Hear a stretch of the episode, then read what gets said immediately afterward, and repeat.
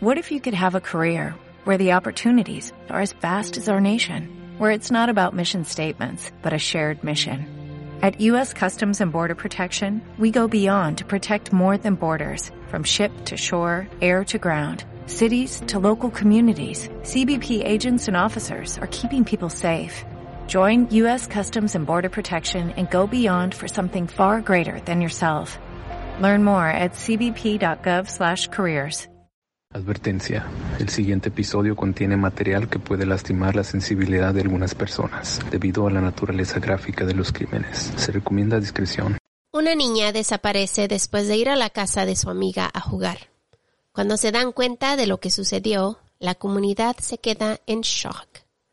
Bienvenidos a Juego de Asesinos.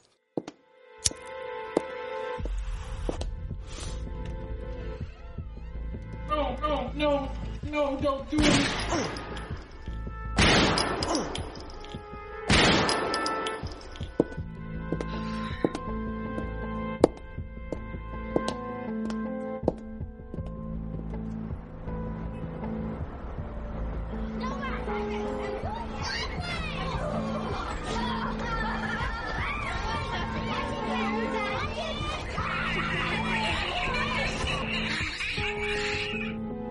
Familia, ¿cómo están el día de hoy? Bienvenidos una vez más a este loco podcast. Martita, ¿cómo estás? Hello, hello familia, ¿cómo están? Good, ¿cómo estás Kiki? Yo estoy bien, Martita.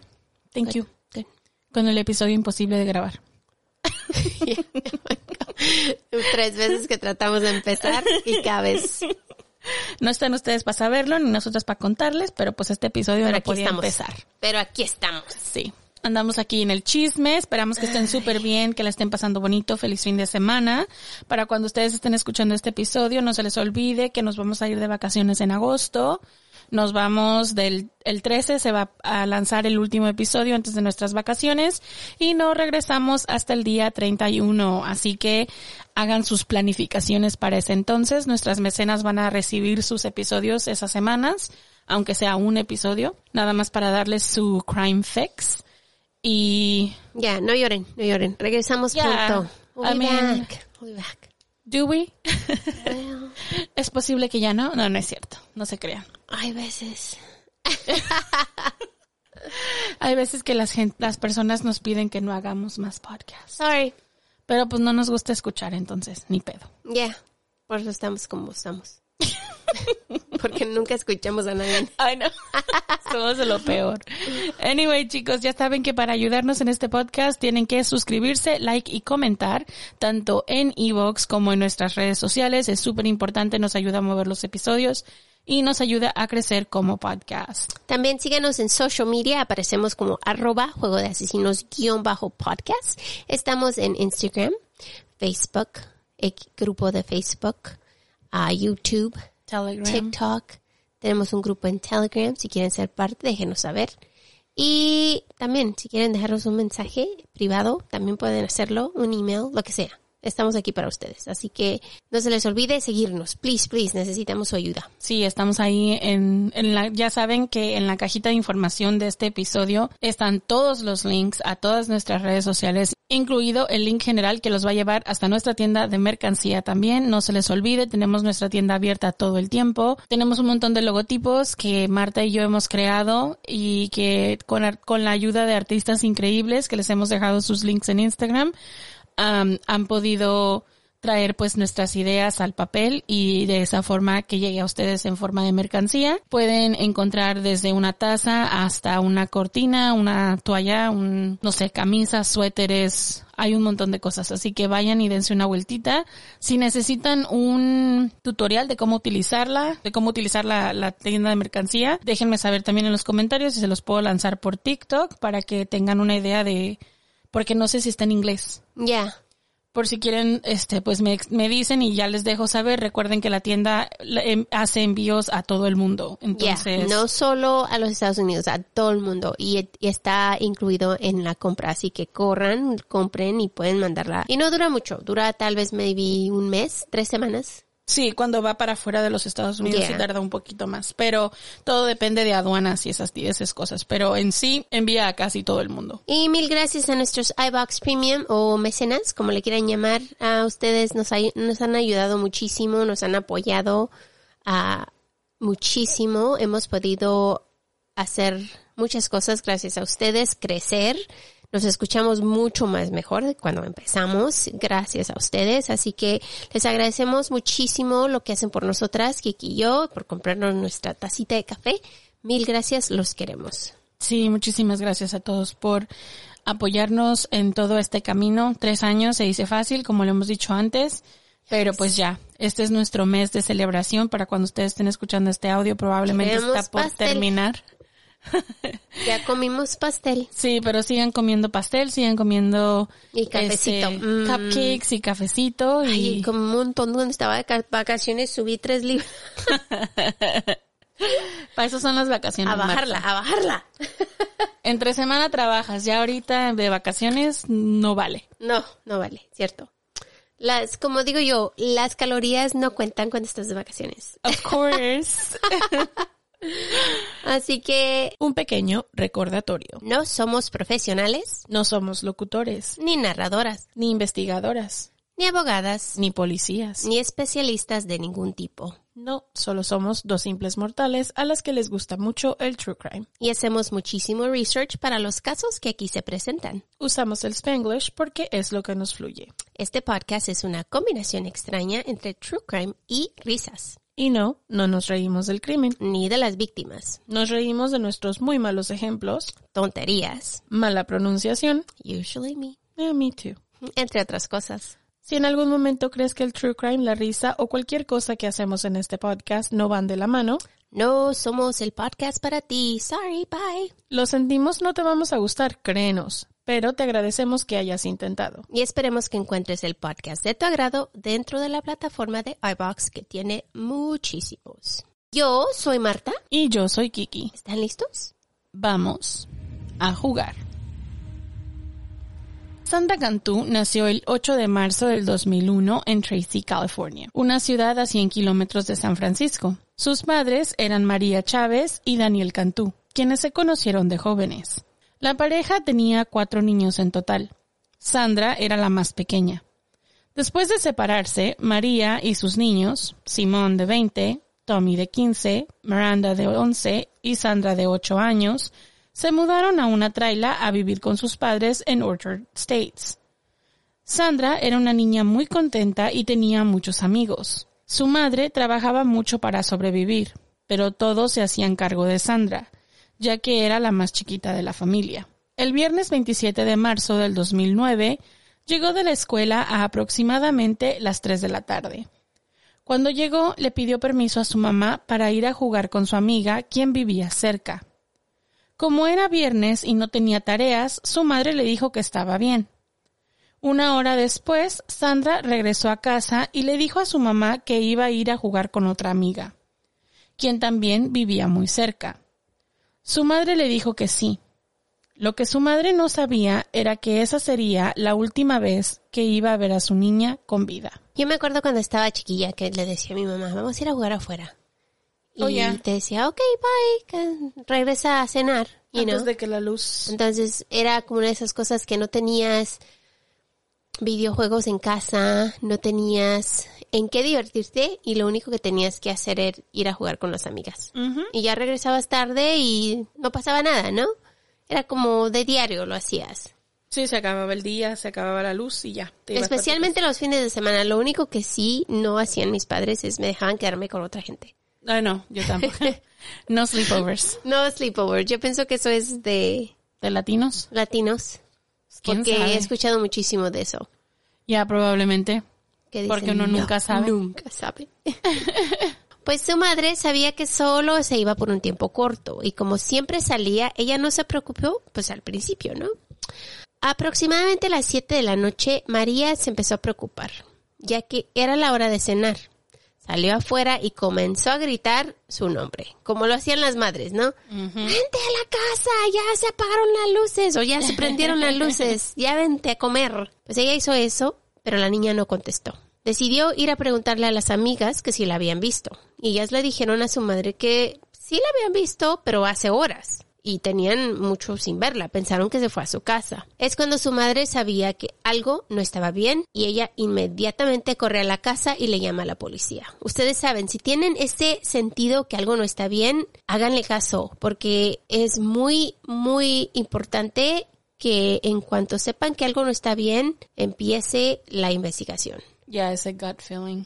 Pues la policía llegó rápidamente y le pidió a su madre una descripción, lo que traía puesto Sandra y una foto. Sandra traía una camiseta rosa de Hello Kitty, traía unos leggings negros y la policía inmediatamente empezó a tocar puertas y a pedir información de los vecinos pero nadie la había visto. El abuelo de Sandra tenía una cámara fuera de la traila. Cuando los oficiales miraron el video, se mira a Sandra salir de su casa a las 4 pm, la segunda vez, porque se acuerdan que se fue, luego regresó y volvió a salir. Como su madre María les había dicho, la niña salió la segunda vez y se fue, y cuando se salió del, del de la cámara ya no se miró más. O sea, la cámara solo, solo era al área de la entrada. Pero por lo menos tenían algo. O sea, de saber que la niña sí se salió de la casa, así no pueden decir, ay, tal vez la madre tiene algo que ver. O sea, no, realmente la niña, está perdida. El oficial encargado de la investigación llamó a una conferencia de prensa donde les dijo que creían que Sandra aún estaba con vida. El FBI fue llamado para ayudar con la investigación el día siguiente y muy pronto más de 200 voluntarios llegaron a la casa de Sandra para ayudar con la búsqueda. Los voluntarios buscaron por toda la vecindad, los delincuentes sexuales en el área inmediatamente fueron interrogados, pero ninguno de ellos sabía nada de Sandra. Como la policía no tenía evidencia del secuestro, estaba tratando el caso como una niña desaparecida. Sandra fue descrita como una niña feliz, con cabello café claro, ojos cafés, que medía 1.21 metros y pesaba 20 kilos. A pesar de ser una niña muy feliz y con muchos amigos, su madre siempre le decía que no se saliera de la vecindad. Su madre sabía que ella jamás lo haría. Es por eso que sus padres pensaron que alguien se la había llevado. La recompensa comenzó en dos mil dólares y muy pronto, gracias a donaciones y los medios, creció a treinta mil. Y es que cuando empezó la investigación en este lugar, estaban hablando de una niña perdida. Y al darse cuenta que era una niña de ocho años, inmediatamente empezaron a llegar donaciones y la comunidad abrió los brazos para decir, oye, esta niña está perdida, su madre está destrozada, hay que ayudarle y poco a poco de dos mil se hicieron treinta mil. Entonces, es, es para que te des cuenta del tipo de comunidad donde ella vivía. Es el apoyo, ¿no? El apoyo es buenísimo. Los investigadores inmediatamente culparon al padre de Sandra, ya que él no vivía en la vecindad.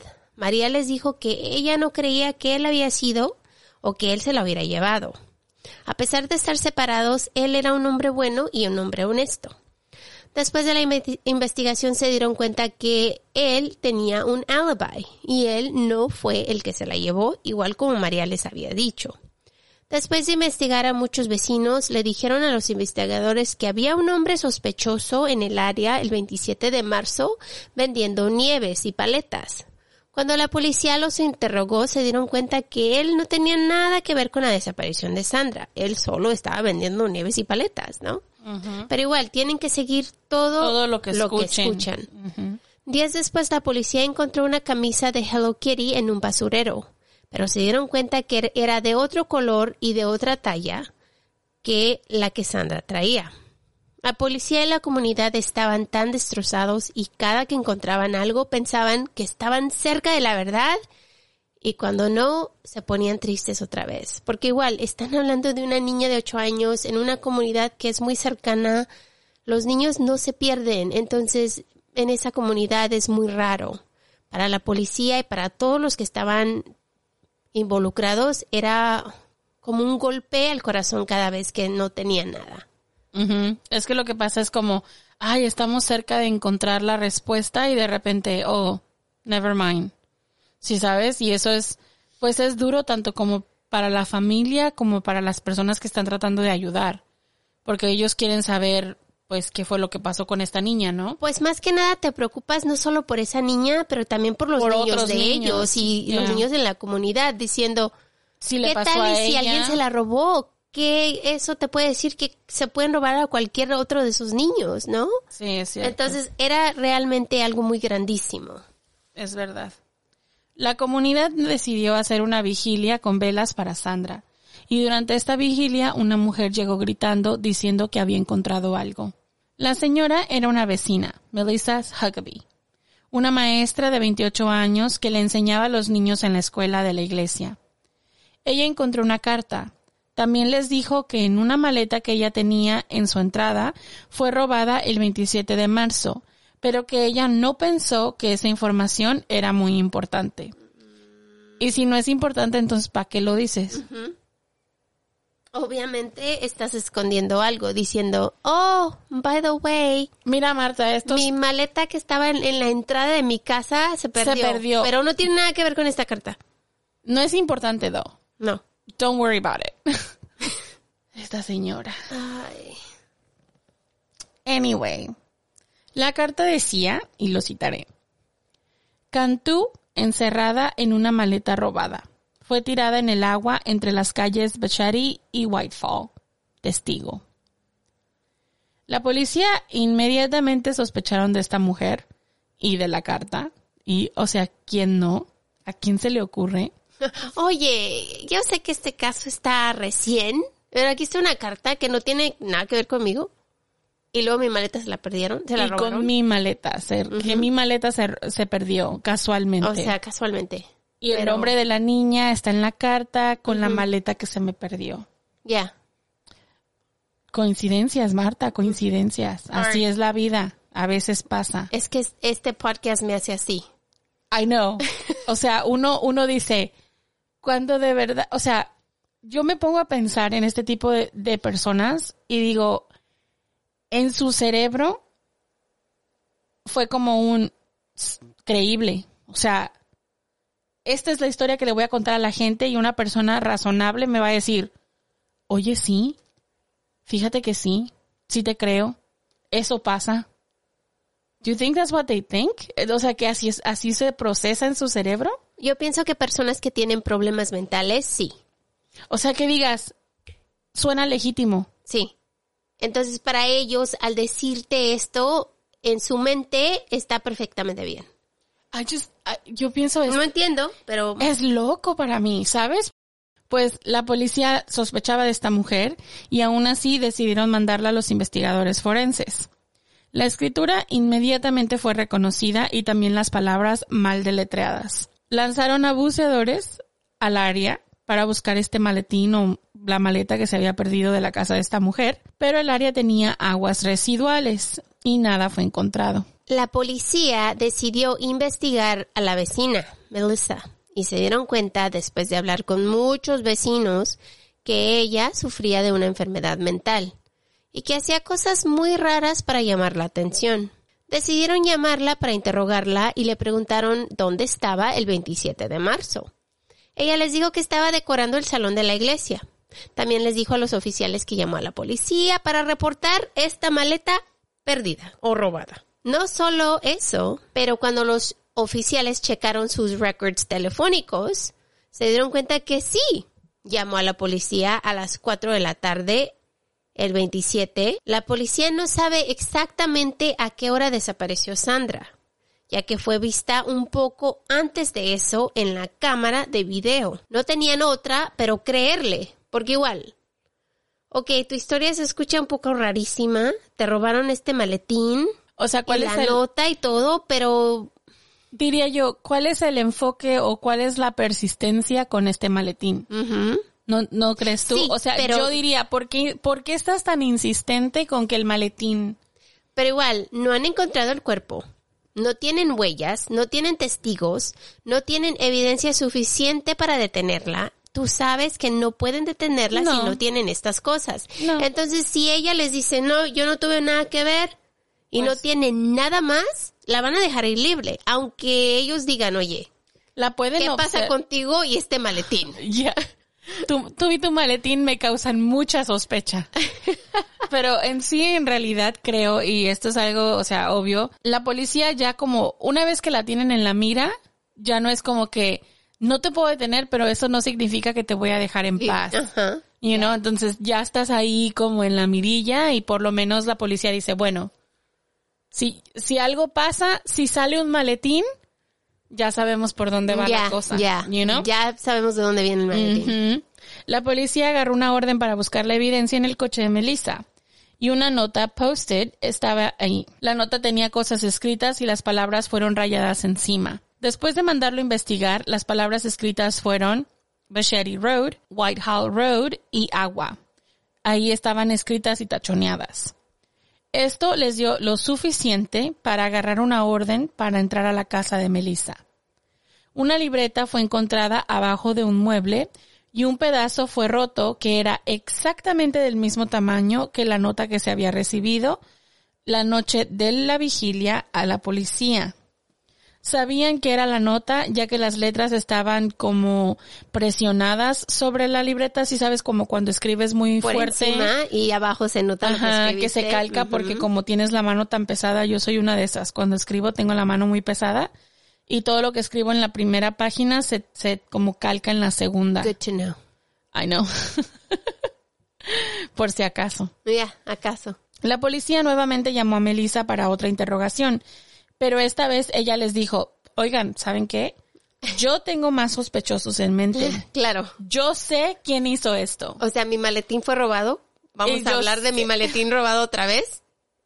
Pero también les voy a decir que hay muchos sospechosos que tal vez se hicieron Claro, algo. Porque ustedes que son policías y están entrenados para saber que hay más sospechosos, no saben que hay más sospechosos. Les dije que mi maletín fue robado, ¿verdad? Sure. Pues les digo que había un hombre con su hijo que vivían cerca y que tenían fotos de niñas en sus teléfonos. La policía tenía que investigar a todos los clues, a todo lo que recibían lo tenían que investigar, porque en este tiempo no tienen nada, tienen muy poquito, o sea, tienen algo, pero igual no es lo suficiente como para Hacer, hacer algo, arrestarla o algo. Entonces decidieron llamar a estos hombres para interrogarlos. Kiki, estos hombres te van a dar un asco porque son asquerosos. Después de un examen de polígrafo, el hombre, uno de ellos, confesó que él había besado a Sandra. La niña tiene ocho años. Fucking pig. ¿Cómo vas a decir que la besaste? Hijo de... ¡Ay, coraje! Así como si nada. Oh, ok, déjales digo. No, no la besaste, la forzaste a hacer algo que ella no quería hacer That's so gross. y eso es de lo peor. El hombre que dice que besó a Sandra pasó el examen, pero el otro no. Aunque eran creepy, aún no tenían información sobre la desaparición de, San- de Sandra y no tenían evidencia, ni contra estos hombres para arrestarlos a ellos y muy poca contra Melissa y no la podían arrestar a ella tampoco. El 6 de abril del 2009 la policía recibió una llamada de un empleado que estaba trabajando en un lago de irrigación. Les dijo que habían encontrado un maletín cuando le sacaron agua al este lago, entre comillas. Y es de cuenta, ponte a pensar, no son como lagos, así como piensas en un lago, son como estanques, así Sí. como pozos con agua cochina. Pues porque son- lodo son, y- para irrigación, son para, Irrigación. para, para llevarlo a las plantas, pues. Entonces, si te pones a pensar, no huelen bonito. Primero que nada, porque son de irrigación, tienen lodo, tienen cosas muertas, o sea, es, es agua cochina. Entonces, es un lugar perfecto para esconder un cuerpo, porque el olor se puede cubrir. Pero cuando estaban pero si la regando, vacías, o sea, si lo vacías para cuando usas toda el agua. estaban regando y vaciaron ese, ese pozo cuando encontraron este maletín. Sí. Cuando la policía llegó, miraron el maletín negro con un listón blanco, I mean, atado en el mango del maletín, y el olor a descomposición era horrible. Inmediatamente fue transferido a la oficina del médico forense.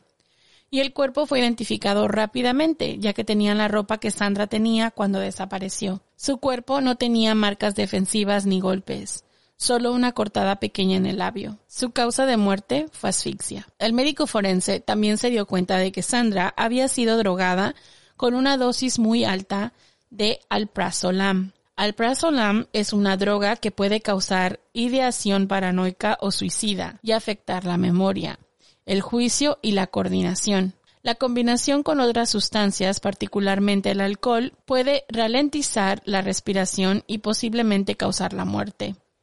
También fue asaltada sexualmente con un objeto, ya que tenía lesiones en sus genitales. Qué horror. Qué asco de persona que haría esto a una niña. Una niña de Primero que nada, la drogas, la asesinas, la violas y la metes en un, ma- un maletín. O sea, ¿qué tipo de persona puede hacer esto? Ay, qué asco. La policía sabía que la asesina era Melissa Huckabee. Tenían que interrogarla nuevamente. Cuando la policía fue a recogerla, se dieron cuenta que Melissa había tratado de suicidarse. Cuando se trató de tomar navajas de afeitar, Melissa fue internada en el hospital, pero la policía no pudo hablar con ella hasta que le dieron de alta. Mientras esperaban, trataron de encontrar testigos que tal vez miraron a Melissa en el área donde Sandra fue encontrada. La suerte estaba en su lado. Cuando una pareja miró a un coche oscuro estacionado en el área con la puerta trasera abierta. El hombre dijo que la mujer tenía cabello oscuro y cuando le preguntaron si estaba bien, les dijo que solo se estacionó ahí porque quería usar el baño. La descripción del vehículo era idéntico al coche de Melissa. Gracias a Dios por estas personas que estaban ahí en ese tiempo, porque imagínate, hasta ahora no tienen nada y saben que ella lo hizo, pero ¿cómo atarla al crimen?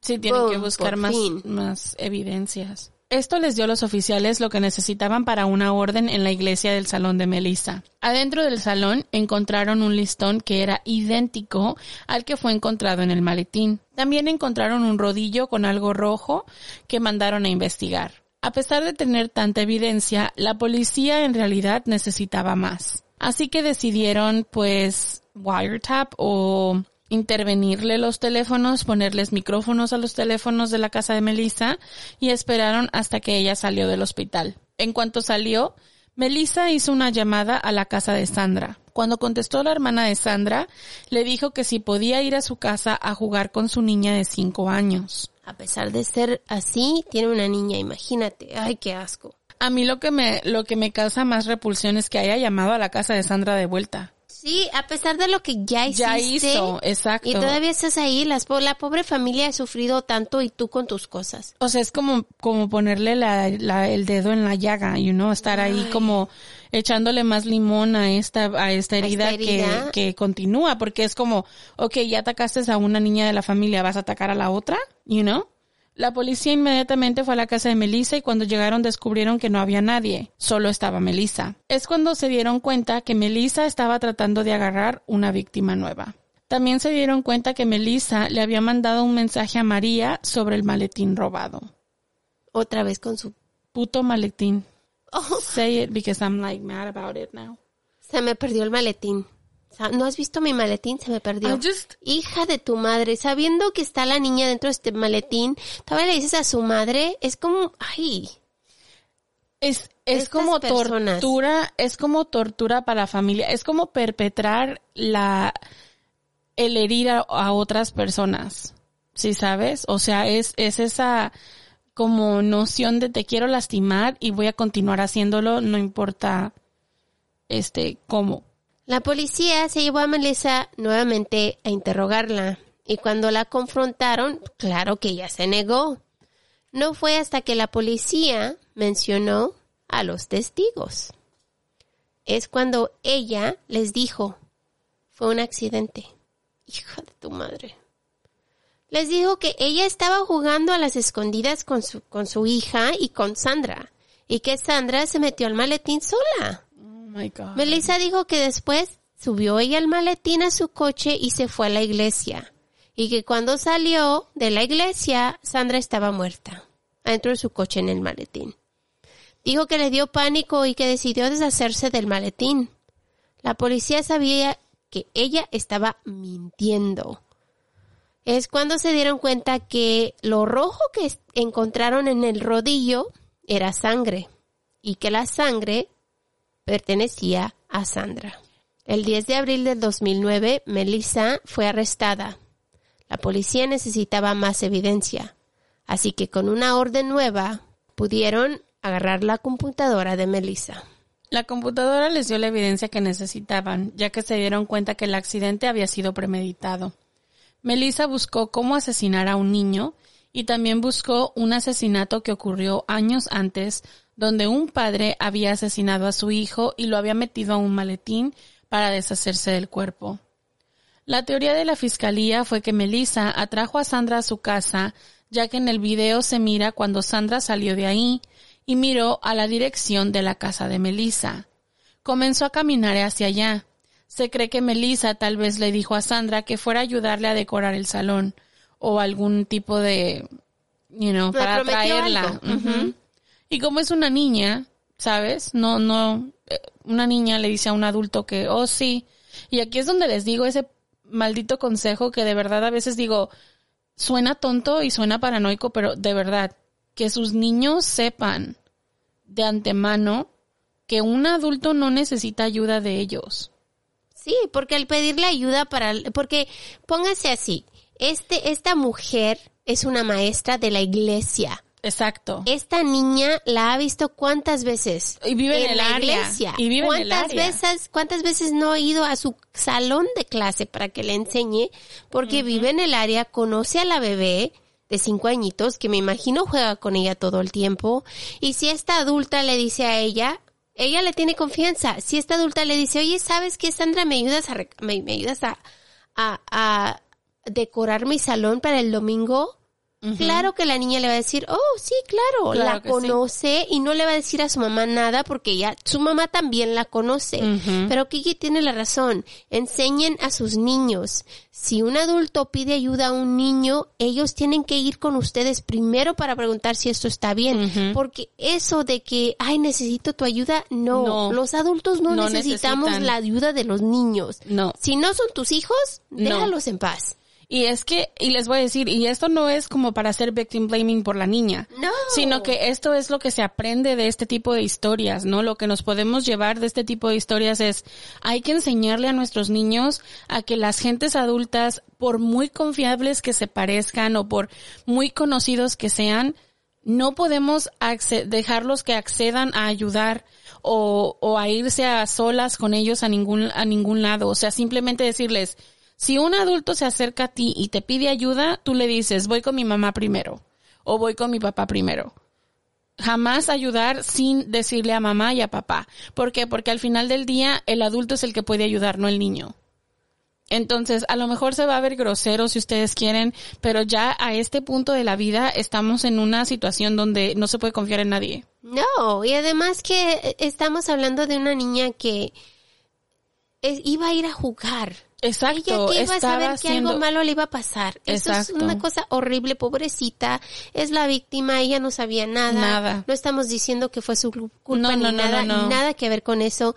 Lo único que decimos es hay que enseñarles a nuestros niños que si un adulto les pide ayuda, entonces ellos tienen que pedir permiso de sus padres antes, Antes de ayudar de a ese adulto. Porque igual, si ella hubiera ido con su mamá, me dice, oye, Ocupa ayuda, la mamá hubiera dicho, oh. O, o tal vez al decirle a la mamá voy a ir a ayudarla, Melissa se hubiera dado cuenta que, Que ya fue avisar. su mamá sabía dónde iba a estar Melissa. Exacto. Entonces, o sea, Y a la primera persona donde iba a ir a buscar iba a ser con ella, porque ya sabía que la niña le había pedido permiso para ir con para ir ella. con ella. Entonces, esa es la, o sea, les digo, no como victim blaming, simplemente como lección aprendida de este, de este caso. Yo pienso que son de esas reglas que hemos creado en este podcast desde el principio y nunca nos vamos a cansar de, de continuar am, dejándolo como, como consejo. know, Advertencia. como advertencia y consejo para todos. O sea, de verdad que si algo les va a dejar el podcast, que por lo menos sea esta como paranoia colectiva de que no debemos confiar en nadie. Cuando Sandra llegó, Melissa le dio jugo que contenía la droga que la niña había ingerido y esperó hasta que Sandra se había dormido.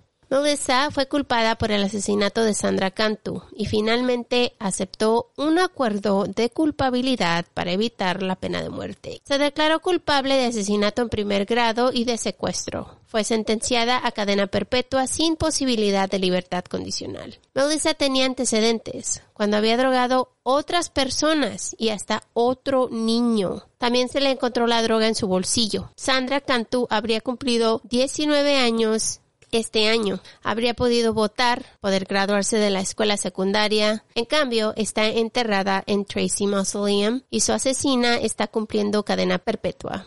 Huckabee, de 29 años, sollozó en la corte el lunes mientras se disculpaba y dijo, la voy a citar, Todavía no puedo entender por qué hice lo que hice.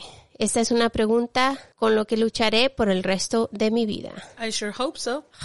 Espero que I sí. sure hope so. Espero que sí, porque se lo merece. Merece Ojalá estar toda la vida sepa pensando en ella. Ya, que toda la vida sepa lo que hizo.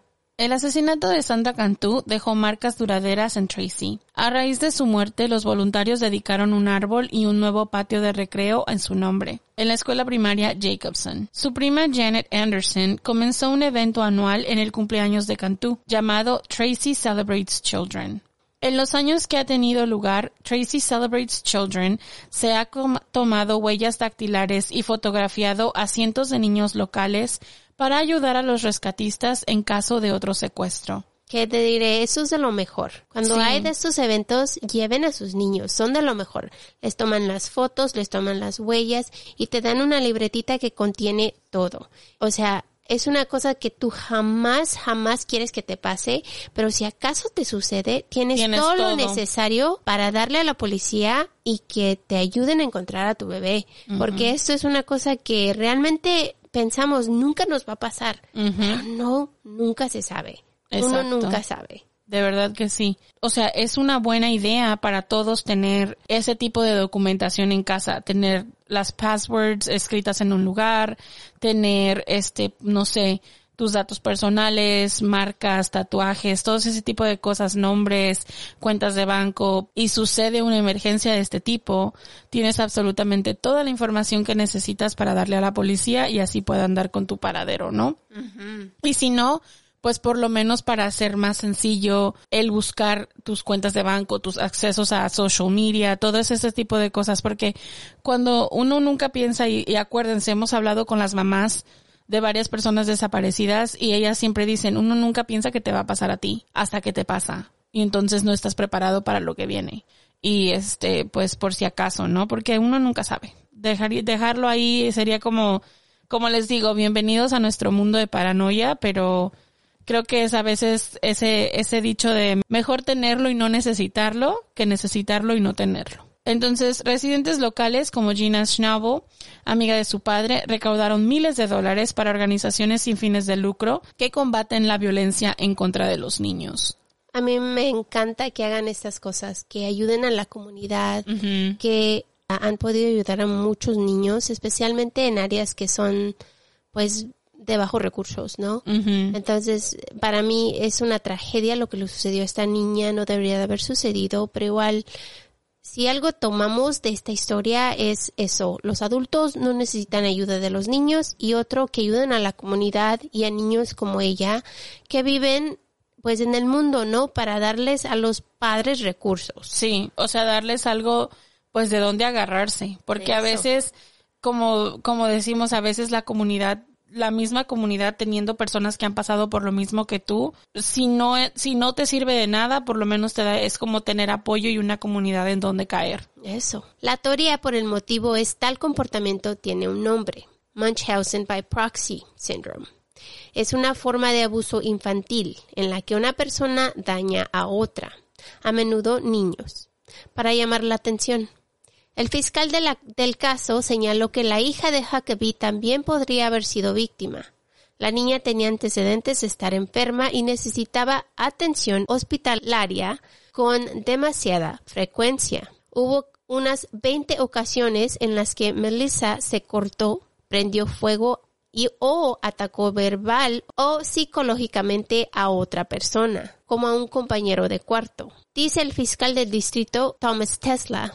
Y lo voy a citar. Y algo así estaba pasando aquí, donde ella quería ser el centro de atención después del asesinato. Ya, un caso muy famoso de este tipo de síndrome fue el de el de Dee Blanchard y um, Gypsy Rose, que es la niña esta que asesina a su madre porque su madre la trata como si fuera este paciente de cáncer y todo el tiempo le está metiendo medicamentos y la enferma y este también se declararon víctimas del huracán y al final del día pues todo esto le traía atención tanto de los medios como de las personas que creían en en la historia que ella estaba contando, ¿no? Cuando le regalan una casa, este, le dan viajes a todos lados y se convierte como la heroína mamá porque tiene a esta niña tan enferma y la está cuidando todo el tiempo.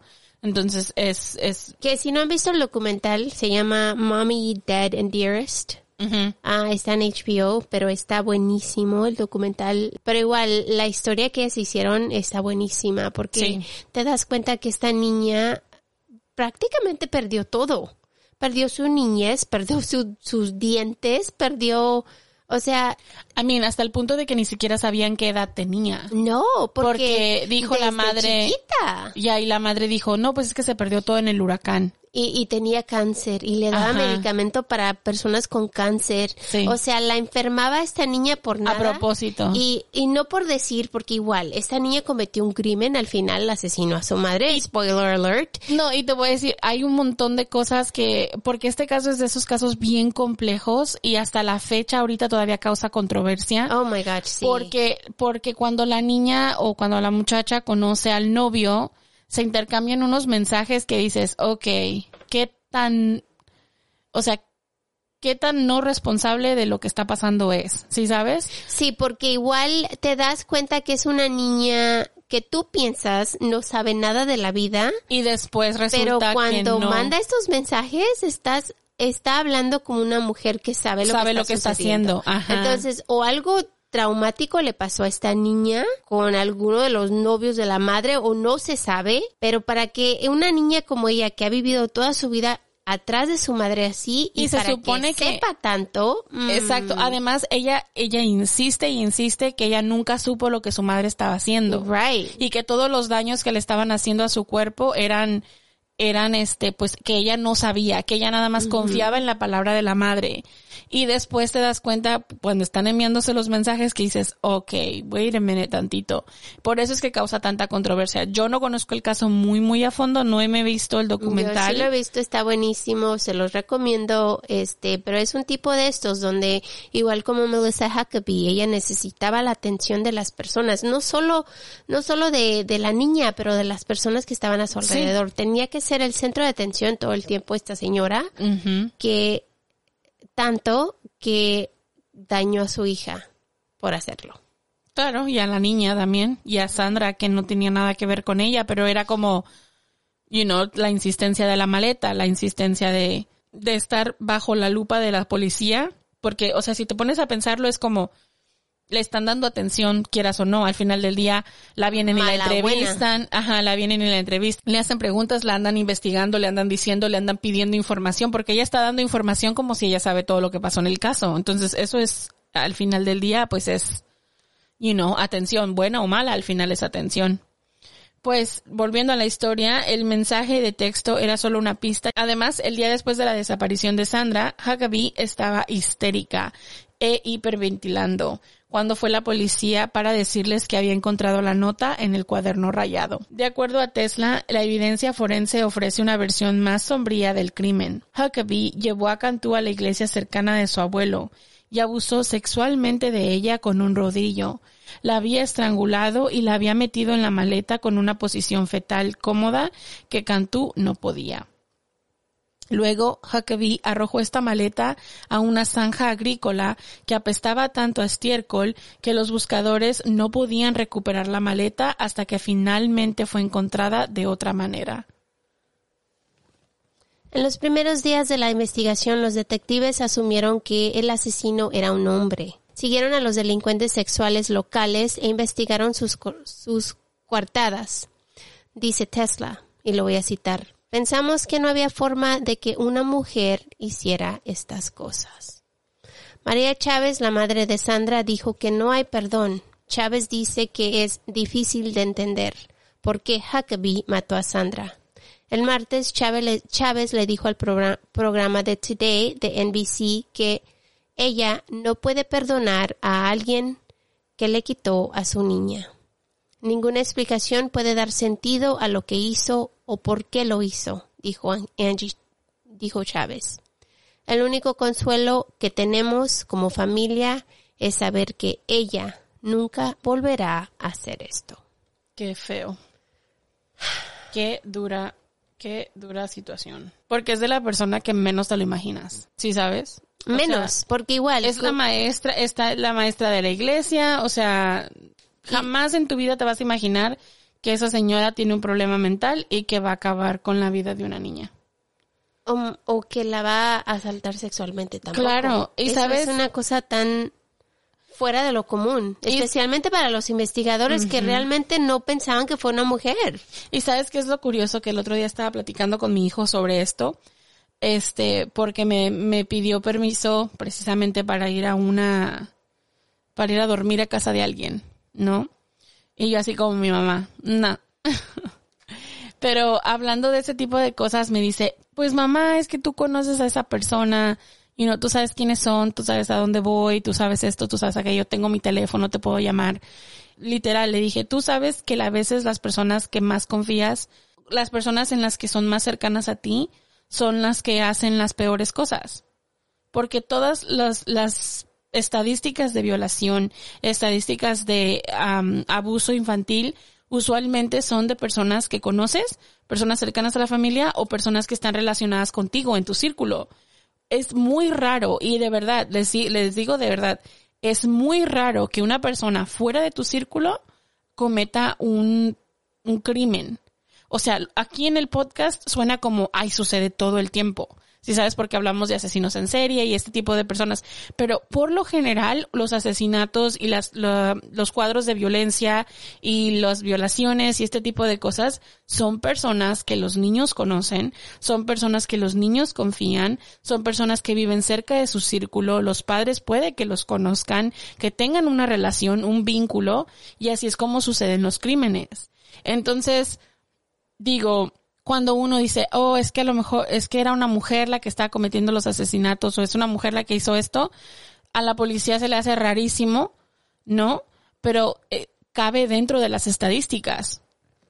Sí, ¿sabes? O sea, cabe dentro de las estadísticas. Era una mujer que la niña confiaba, que la niña conocía. que- Tenía todo. Todo, exactamente. Entonces dices, hay que tener un ojo bien abierto todo el tiempo, dónde dejamos nuestros niños, con quién dejamos nuestros niños y no nada más eso, acuérdense la regla de oro, nunca dejen que sus niños ayuden a un adulto. Y, y yo creo que Sin su permiso. sin su, Claro. ajá, sin su permiso. O sea, si ustedes están ahí para, para observar, pues es otra cosa, pero eh, creo que si algo nos podemos llevar, como les digo, de, de todos estos casos que cubrimos todo el tiempo que son horribles, como el de esta niña, es como, bueno, vamos a, a tratar de evitar que vuelva a suceder, ¿no?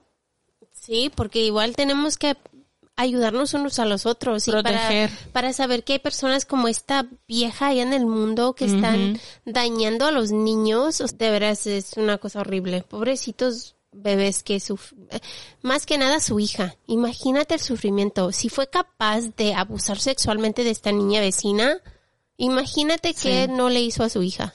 I don't know. Qué asco. Asco de persona. Horrible. Espero que se pudra en la cárcel y que piense de esta niña todos los mendigos días en su vida porque se lo merece. Se merece eso y más. Sí. Yo digo que les deberían de dejar libres en la sala regular y ponerles una letrita que dicen son abusadores de niños y que los dejen para Ahí en que población. alguien les haga lo que necesita hacerles. I know. Yo tampoco les tengo compasión. Asco. Asco me dan estas Asco de mujeres. personas. Ugh. Ok, familia, esperamos que hayan entretenido un poco con esta historia tan, tan oscura, ¿no? Siento que fue demasiado heavy. Right. Ay, Ay, qué asco. no. Cuando empecé a leer esa historia dije, ok, voy a, voy a cubrir esta historia porque igual es una niña y se perdió, no sabía mucho de la historia hasta que empecé a hacer el research y luego dije yo, oh my god, pobrecita. Qué difícil. Esa historia es una de las peores, sucedió tan cerca de nosotros, o sea, ay, qué asco. De verdad. Y esta vieja horrible que, ay, también. Caen gordas. Así que ahora vamos a pasar a algo. Les voy a contar algo que me sucedió. Le dije a Kiki mi historia y se le hizo súper rara. Así que yo, yo quiero que me digan ustedes qué es lo que ustedes piensan. Ahí en los, ahí déjenme un, un comentario. So, hace unos días, primero que nada me juzgaron. Me juzgaron, pero de juzga. Agarré una plantita de chiles, chiles jalapeños, Ay, Martita. y la dejé morir. Como siempre. No fui yo, se murió sola. Ajá. Anyway, la regresé a la tienda donde la compré. Y el hombre me juzgó. Le dije, señor, quiero cambiar esta plantita y agarrar una. Me miró y me dice, ¿quieres la misma planta? Yo también te habría juzgado. Ya, Marta. bitch, quiero la misma planta y no me juzgué. Pa' No, matarla de No nuevo. la voy a matar. No la voy a matar. Se lo juro. Se me dio la plantita, fui a agarrar una, una más grande, una macetita más grande para mi plantita, ¿no? O sea, yo tenía, yo tenía planes aquí en mi, en mi cabecilla. Anywho, agarré mi planta, pagué, me salí, pagué, pagué, para que no digan que me robé las cosas, ¿eh? Pagué, salí, metí mi plantita a, a mi carro y cuando estaba metiendo todo al coche, noté que había un coche de policía de mi pueblo. Y pasó por donde estaba yo, me miró, right? So me subí a mi coche, o sea, lo noté, pero no así como lo ves y whatever, ¿no? Y Marta y dijo, Marta hot piece of ass. Le digo. Solo noté, whatever. Me subí a mi coche, empecé a manejar. Y de repente noto que va a dar vuelta atrás de mí. O sea, yo voy por la carretera y él, él iba a dar vuelta. Estaba como enfrente de mí, pero lo pasé y se, se fue atrás de mí. Al principio no pensé nada. Iba manejando, iba despacio. Y él estaba atrás de mí, me siguió. Él le di la, iba, tenía que ir a agarrar gasolina porque necesitaba echarle gasolina a mi, a mi cortadora de, de césped. Pero, a mí, mencionando, ya aquí como paréntesis, aquí la policía te puede seguir. O sea, cuando tú vas conduciendo, la policía puede ir detrás de ti. Ya, ya, no Por- tenía las luces prendidas, no tenía nada, solo Ajá. iba atrás de mí. Y pueden ir detrás de ti por un largo periodo de tiempo. Ya, o sea, no, no es, no es no común. No, no, no, no. Y la gasolinería de donde estaba la tienda a la gasolinería es como un kilómetro, give or take. Entonces le doy a la derecha, la policía está atrás de mí, el coche. Sigo caminando, sigo caminando, doy otra derecha, atrás de mí. Doy una izquierda para entrar al estacionamiento donde está la, la gasolinería y va atrás de mí. Me metí, di la vuelta, fui a la gasolinería y él se dio vueltecita en, o sea, enfrente de la gasolinería está otra tienda y un estacionamiento. Él se dio la vuelta en el estacionamiento y me, y se estacionó mirándome. Yo ahí como mensa, porque no sabía cómo echarle la gasolina al botellita, ¿no? Para mi máquina. Duré como cinco minutos más o menos, echando gasolina ahí. Y él ahí, mirándome. No digan que me estaba así mirando, pero estaba ahí agarré mi gas, pagué, o sea, agarré mi recibo, puse mi todo, o sea, duré ratito, así como eh, Tomando me tomé sweet mi sweet time. Me subí a mi coche y comencé a manejar y noté que el policía nuevamente me empezó a seguir. Y otra vez, no tenía luces prendidas, no tenía su No te estaba siguiendo. sonido, no tenía nada, solo me estaba siguiendo. Entonces, para salir del, estacion- del estacionamiento, tuve que dar una izquierda y una derecha. So, di mi izquierda, me siguió. Di la derecha, me siguió. Después di otra izquierda para entrar a mi comunidad donde vivo. Iba atrás de mí. Di otra izquierda para entrar a mi calle o a la calle que está al lado. Iba atrás de mí. Le di una derecha para entrar a la calle de mi casa. Esta es la calle de mi casa. Iba atrás de mí. Despacito. Iba yo bien despacito. Llegué a mi casa, me paré, me estacioné. Iba bien despacito. Y luego me miró y siguió. Yo le digo, what? Weird. ¿Me seguiste por como 10 minutos? Desde las compras hasta la gasolina y de allá a la y puerta de tu casa. Tal vez me estaba, me estaba checando que llegara a casa bien. No sé. Well, thank you. Gracias. I don't know. Pero igual, se me hizo tan raro. Le dije a Kiki, ¿qué crees? O sea, ¿por qué no me... Claro que checo mis placas, pero no me paró. ¿Pero por qué me seguiste? Why? I'm so confused. Si eres familia y eres miembro de nuestro podcast, dime por qué me seguiste. que lo dudo. Pero de verdad que no sé. Oye, de veras, al rato que sea un fan y que I te know. reconoció. Y que me, maybe. y ahora sabes ¿Eres dónde fan? vives. Párame para la otra y, y, charleamos. I don't know. No, eso es Es rarísimo. rarísimo. No lo miré, no miré cómo era, o sea, ni siquiera le puse atención porque igual sabía que estaba atrás de mí, pero dije, ¿por qué me sigue? Hasta tu casa. Y no me dan miedo, o sea, si me para, me para. Obviamente hice algo que no debería haber hecho, ¿no? Right, right. O even, even como rutina, porque a veces te detienen por rutina. Right. You know, they'll just, te detienen y te dicen, a ver, este, su licencia y su... Así que So si me hubiera parado, charlemos un ratito. me hubiera Si detenido. eres fan, si eres familia, next time pull me over. Hablamos. Yo no sé, a mí me huele raro. Yo, como le digo a Marta, yo, yo soy ese ojo de loca que no se equivoca. No sé. No, A mí eso, Mm, super weird. a mí después de que te deja en casa, a mí ya eso ya me empezaría a dar como un poquito de, de mala leche. Right? Sí, o sea, que me siga no me importa, que me detenga tampoco, si sabes porque le puedo dar mi información y todo, pero que te Además, no necesita tu, pararte para exacto para tu, tu, tu información, porque simplemente mete las placas y ahí sale todo. Pero lo que sí sería, o sea, lo que sí se me hace raro y me causa un poco de cringe es que te hayas ido hasta la casa. Yeah. Porque todavía se detuvo contigo mientras estabas poniendo gasolina y por un te rato. siguió. O sea, no, y yo me tomé mi tiempo. No porque sabía que me estaba siguiendo, porque para eso dije, no, pues está estacionado, tal vez me siguió hasta aquí y decidió ya, ¿no? Pero al seguirme después de echar gasolina, después de cinco minutos ahí yo luchando con el este, por lo menos ven, ayúdame a echar gasolina a mi botecito, que yo no sé cómo se hace. Come on, man. O estaba muy aburrido o, Ay, no sé. o algo. No sé, a mí, a mí, a mí se me hace raro. A mí es like no. O tal vez es un mega fan, te digo. Si Man. eres fan, salúdame para la otra. No te preocupes, soy bien amable. Kiki, tal vez no. Ay, no. Ay, no es cierto, por Dios.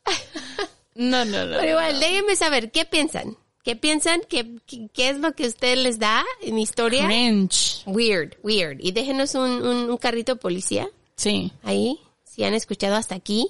sí. Pero déjenme saber qué piensan. Se me hace rarísimo que me haya seguido por tanto tiempo. Yo digo que es raro. Causa cringe. O sea, ya después de un rato dices, bueno, ya.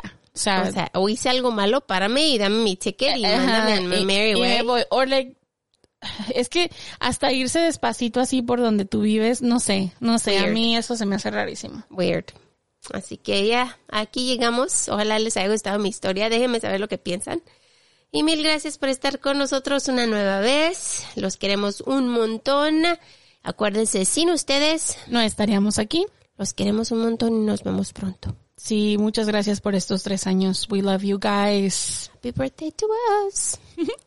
Goodbye. No olvides suscribirte, dejarnos un review, tu like y comentario que son de mucha ayuda. Para ver fotos referentes a los casos que cubrimos y los links a nuestra tienda de mercancía, Date una vuelta por nuestras redes sociales, Facebook e Instagram, donde aparecemos como Juego de Asesinos guion bajo podcast. somos un iVox Originals. Gracias por escuchar.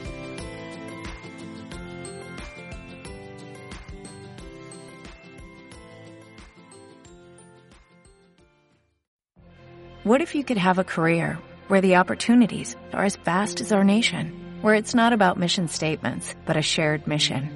At U.S. Customs and Border Protection, we go beyond to protect more than borders, from ship to shore, air to ground, cities to local communities. CBP agents and officers are keeping people safe. Join U.S. Customs and Border Protection and go beyond for something far greater than yourself. Learn more at cbp.gov/careers.